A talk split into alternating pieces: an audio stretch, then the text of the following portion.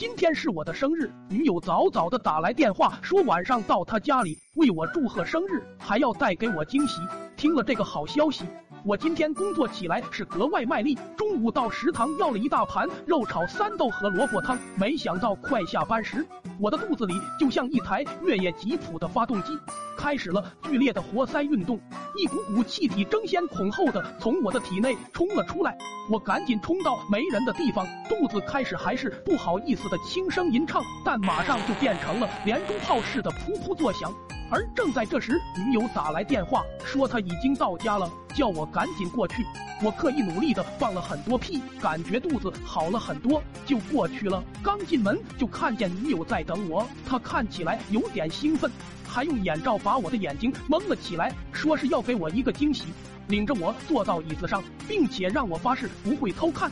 突然，我感到又想放屁了。恰恰就在这时，另外一个房间的电话铃响了。我赶紧让女友到另一间屋子里去接电话。她在确保我不会揭开眼睛的布之后，就跑去接电话了。她一离开，我就抓紧时机，把全身的重量都移到一条腿上，另一条腿稍抬高，把屁放了出来。这个屁放的不仅声音很大，而且气味就像是腐臭的鸡蛋散发出的臭味。我几乎不能呼吸，我摸到椅垫，使劲的向四周扇着，妄图删掉这难闻的气味。就在我刚感觉好一点的时候，另一个屁又来了。我又抬起腿开始放，它听起来就像是柴油发动机快速转动的声音，而且这一次气味更难闻了。为了不让自己窒息，我用胳膊挥舞着椅垫扇了起来。又是在一切将要恢复正常的时候，另一个屁又迫不及待地冲来了。于是我站起来，弯下腰，把屁股向后上方撅了起来。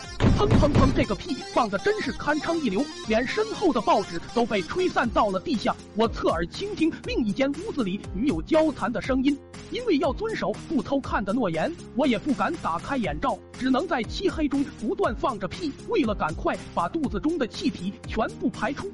又不使屋里变得更臭。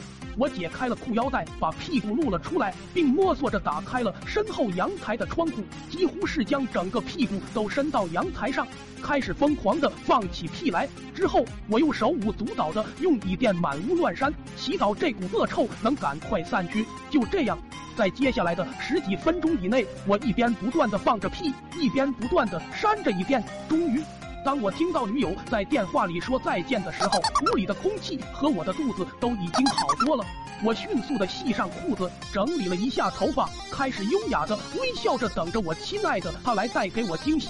当他走近的时候，我脸上带着满足的微笑。女友首先为他打了这么长时间的电话向我道了歉，然后一把扯掉了眼罩，并对我说道：“意外吧。”我的朋友们今天非让我带他们来看看你，他们说你在照片上很有风度，人长得很帅。你看，坐在你面前的这五位都是我单位里的好姐妹，而站在阳台上的那六位是我上学时最要好的朋友。这时，我才极为震惊和恐惧的发现，有一大堆女孩正面色尴尬的围坐在我的对面，而身后的阳台上则站着另一对，他们都是来参加这个令我感到非常意外的生日宴会的。